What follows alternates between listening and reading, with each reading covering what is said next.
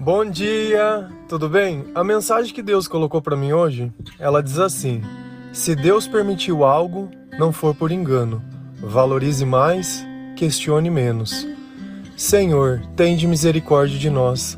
Perdoa, Pai, todos os nossos pecados. Livra-nos de todo mal. Nos afasta de tudo aquilo que não vem de ti. Remove, Senhor, do nosso coração todo sentimento de angústia, todo sentimento de medo, de solidão, toda ingratidão. Nós agradecemos, Senhor, por tudo que tem feito, por tudo que tu és, por tudo que tu faz, que é básico, que é necessário.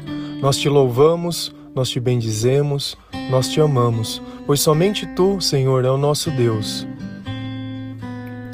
Nem sempre nós conseguimos controlar o que acontece à nossa volta, nem como as coisas saem,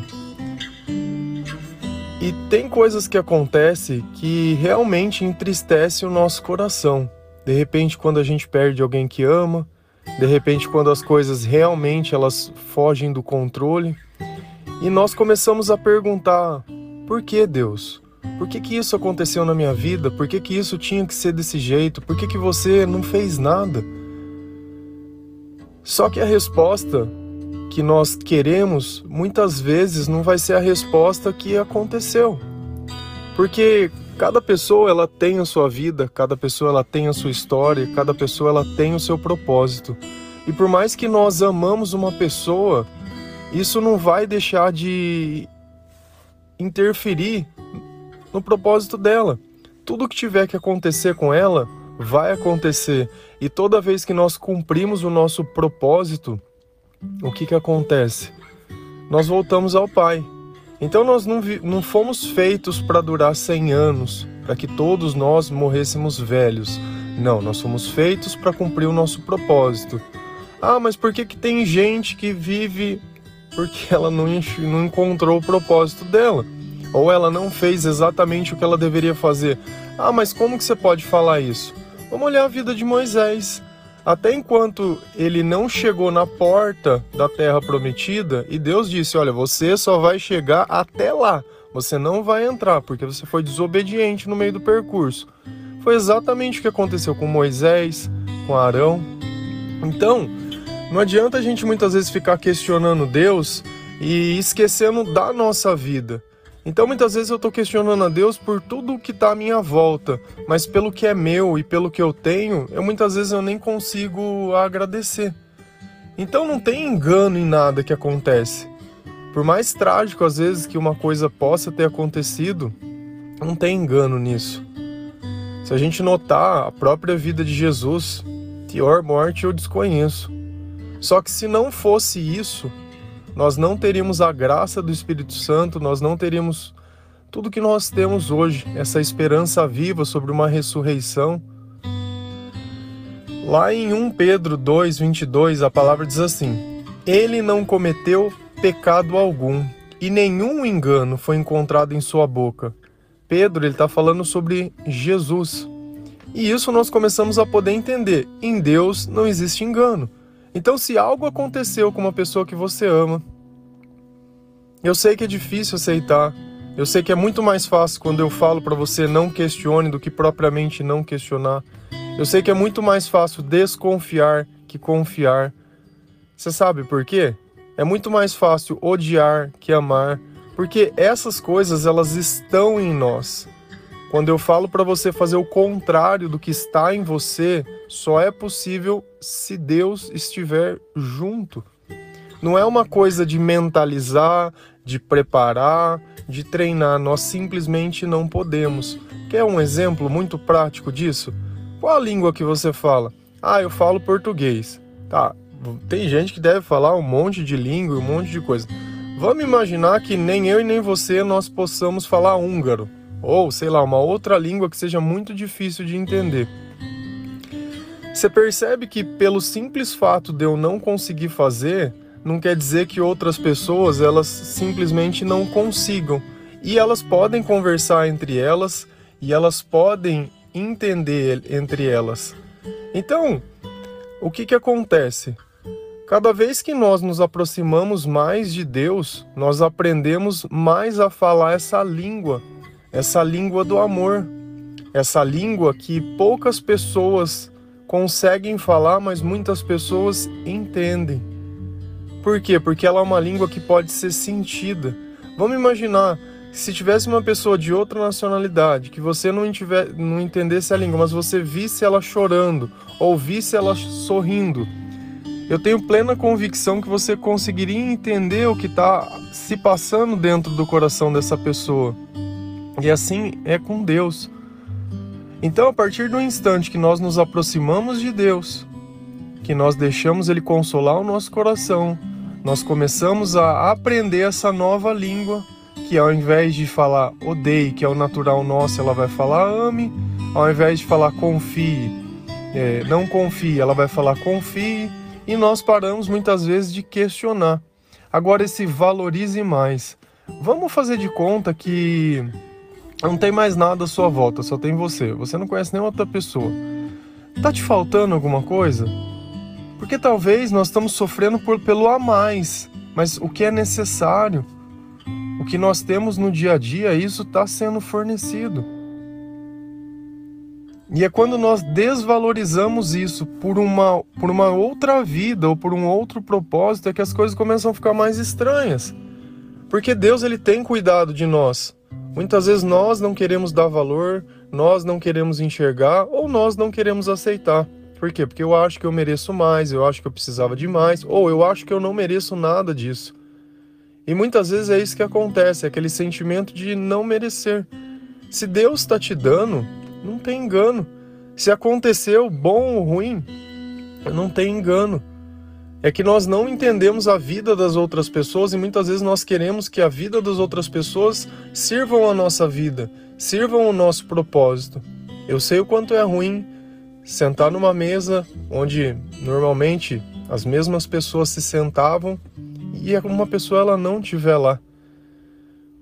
Quando a nossa rotina ela se modifica, quando você está acostumado a um bom dia, um tudo bem, um dormiu bem e, e não tem mais isso. Eu sei que aquele simples ato que corriqueiramente todos os dias você tinha, quando você não tem mais, aquilo de certa forma entristece. Só que eu tenho que confiar no Deus que nós servimos. Nós temos que entender que algo maior está acontecendo e que independente do que aconteça, Deus, ele vai nos ajudar. Lá em 1 Timóteo 4, versículo 4 e 5, a palavra diz assim: Pois tudo que Deus criou é bom, e nada deve ser rejeitado, se for recebido com ações de graça, pois é santificado pela palavra de Deus e pela oração. Tudo que Deus criou é bom. Então eu não posso olhar algo que aconteceu e dizer: olha, isso não foi bom, isso foi ruim. Nossa, Deus estava me perseguindo, Deus estava me punindo.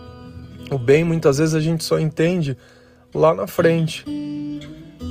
E eu sei que muitas vezes a gente caminha num vale, que a gente caminha pelas sombras, que a gente caminha muitas vezes sem pessoas acreditando em nós, que muitas vezes quando nós perdemos essa sintonia com Deus, de, de ouvir a palavra e a oração, é uma caminhada interminável. Só que nós devemos continuar seguindo, nós devemos continuar amando. E na verdade, o amor ele se torna ainda mais interessante quando eu consigo amar o próximo sem olhar quem é o próximo. A melhor analogia que você poderia fazer isso é: pensa que você tem um quarto cheio de pessoas. Com a luz acesa, eu consigo olhar cada um, a forma que ela tem, mais ou menos entender o perfil social, o padrão, a característica e um monte de coisa. Mas vamos imaginar que eu apague a luz. Não ficaria muito mais fácil amar as pessoas sem que eu pudesse ver? Amar pelo simples fato de amar, sem de repente amar uma qualidade, sem de repente amar algo que eu gosto, algo que me chama atenção.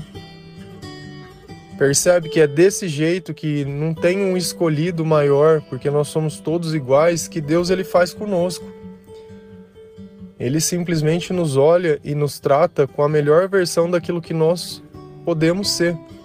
E a nossa ver melhor versão ela só aparece junto do Senhor. Talvez eu tenho certeza que muitas vezes você é tocado a fazer algo. Por exemplo, se você está em desentendimento com alguém, talvez você pense nessa pessoa todos os dias e essa pessoa faz uma falta tamanha mas de repente tem uma broquinha de orgulho dentro de você que impede que você exercite o perdão, ou que você simplesmente converse, não sei, ou siga em frente. Mas a questão toda é que todo pecado ele começa no orgulho. Então talvez o errado não é o que aconteça depois, nem que você tenha a obrigação, mas esse sentimento que impede você de fazer o bem, esse sentimento que impede você de viver. Quantas vezes você não entrou num lugar e ficou com vergonha dos outros? Não é um sentimento limitante? Quantas vezes você não poderia ter recebido algo ou e simplesmente não recebeu porque ficou com vergonha? Alguém, olha, você deseja? Não, não, não quero. Ficou lá morrendo de vontade. Sabe, eu acho que nós devemos dar valor a cada oportunidade que aparece em nossa vida, porque Deus não nos coloca nos lugares de forma aleatória. Cada lugar que nós estamos, se nós não tivermos esses sentimentos negativos, se a nossa linguagem ela não continuar sendo a nossa natural, mas começar a ser aquela linguagem de Deus, nós vamos começar a tocar as pessoas de uma forma muito mais profunda e nós vamos poder ser tocados também dessa forma mais profunda, porque a linguagem do amor ela é universal. Qualquer pessoa do mundo pode entender o poder de um abraço, o poder de um sorriso, ou seja, um poder de um olhar triste. Mas em todas essas coisas, Deus, através da oração e através da palavra de Deus e através da sua permissão, ele vai trabalhar na sua vida, ele vai trabalhar no teu comportamento, ele vai trabalhar nos teus sentimentos. E Jesus, ele vai ser um exemplo para você. Ele não vai pedir algo que você faça, mas ele vai ensinar você a fazer através da vida dele. Ele não é um líder que lidera pedindo, mas é um líder que lidera fazendo. Se a gente notar lá na palavra de Deus em Apocalipse, Jesus ele diz que o nosso pecado, quando nós perdoamos alguém, ele é perdoado também. Então, à medida que nós perdoamos, é à medida que nós somos perdoados, à medida que nós falamos essa linguagem universal de Deus, é à medida que aquilo vem para nossa vida.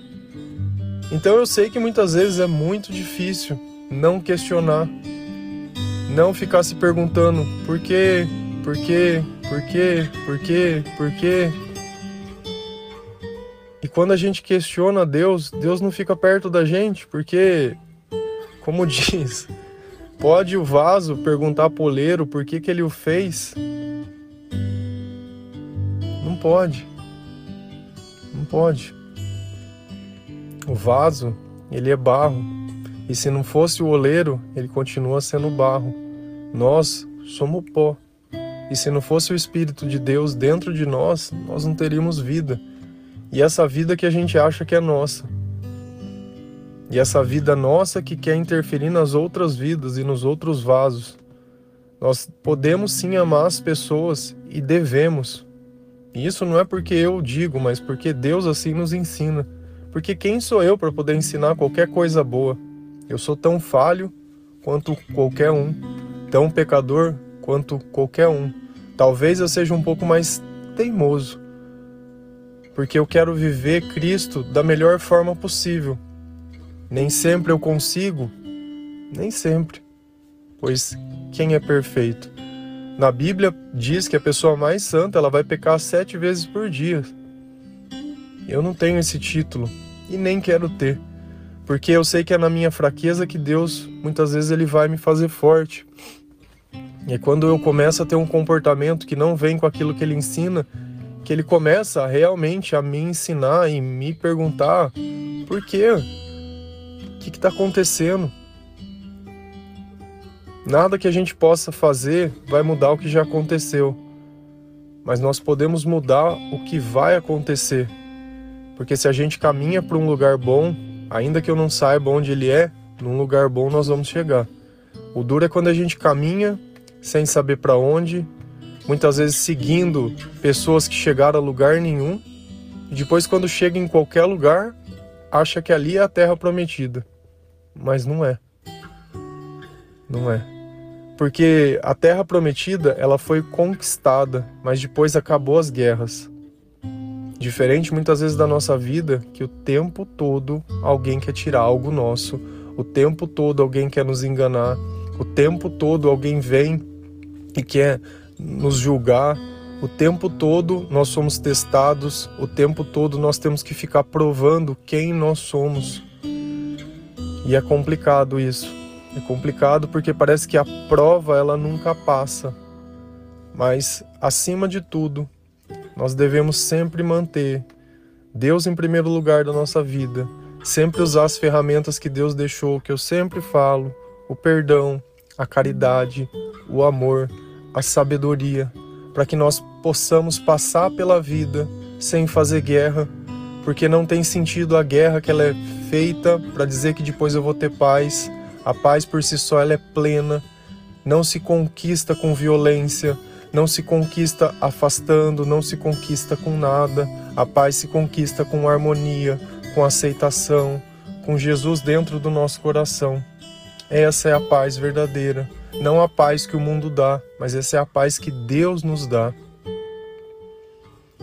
Amém? Que Deus possa tocar a sua vida, permanecer em seu coração, consolar um pouquinho, ainda que você esteja em luto, ainda que você esteja cheio de saudade, ainda que você esteja cheio de tristeza, que Deus nesse momento ele possa tocar o seu coração para te dar um pouco de sabedoria, para que você possa aceitar tudo aquilo que é difícil de aceitar, para que ele possa consolar e curar de todas as tuas feridas, para que você possa entender que isso nunca é um adeus, e sim um até logo, que logo menos nós estaremos todos juntos novamente junto de Jesus, junto de Deus Pai e junto de todas essas pessoas que nós ouvimos falar na Bíblia, porque todos morreram na mesma esperança de ressuscitar junto com o Senhor na sua segunda vinda. Amém? Que Deus abençoe cada um de vocês.